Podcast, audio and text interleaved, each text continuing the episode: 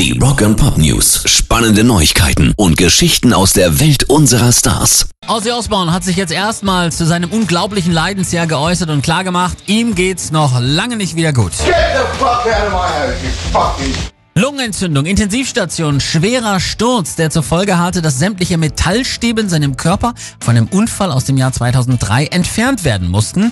Die haben alle Nerven durchgeschnitten, sagt er. Das hat alles durcheinander gebracht. Ich wabble nur noch überall herum. Und weil sie eben meine Nerven durchgeschnitten haben, fühlt sich mein rechter Arm permanent kalt an. Ich habe alle möglichen Physiotherapiestunden, aber die Fortschritte sind wirklich langsam.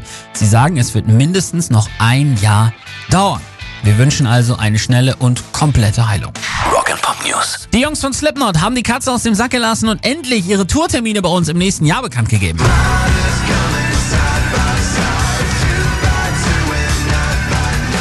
Die Tour startet am 14. Januar in Dublin, endet am 24. Februar in Helsinki und in Deutschland bekommen die Maggots sechsmal die Gelegenheit, sich vom musikalischen Monster überfahren zu lassen. Und zwar am 29. Januar in Frankfurt, am 8. Februar in Stuttgart, am 9. in München, 16. Februar Hamburg, am 17. in Berlin und am 18. Februar in Dortmund. Pairs Rock and Pop News.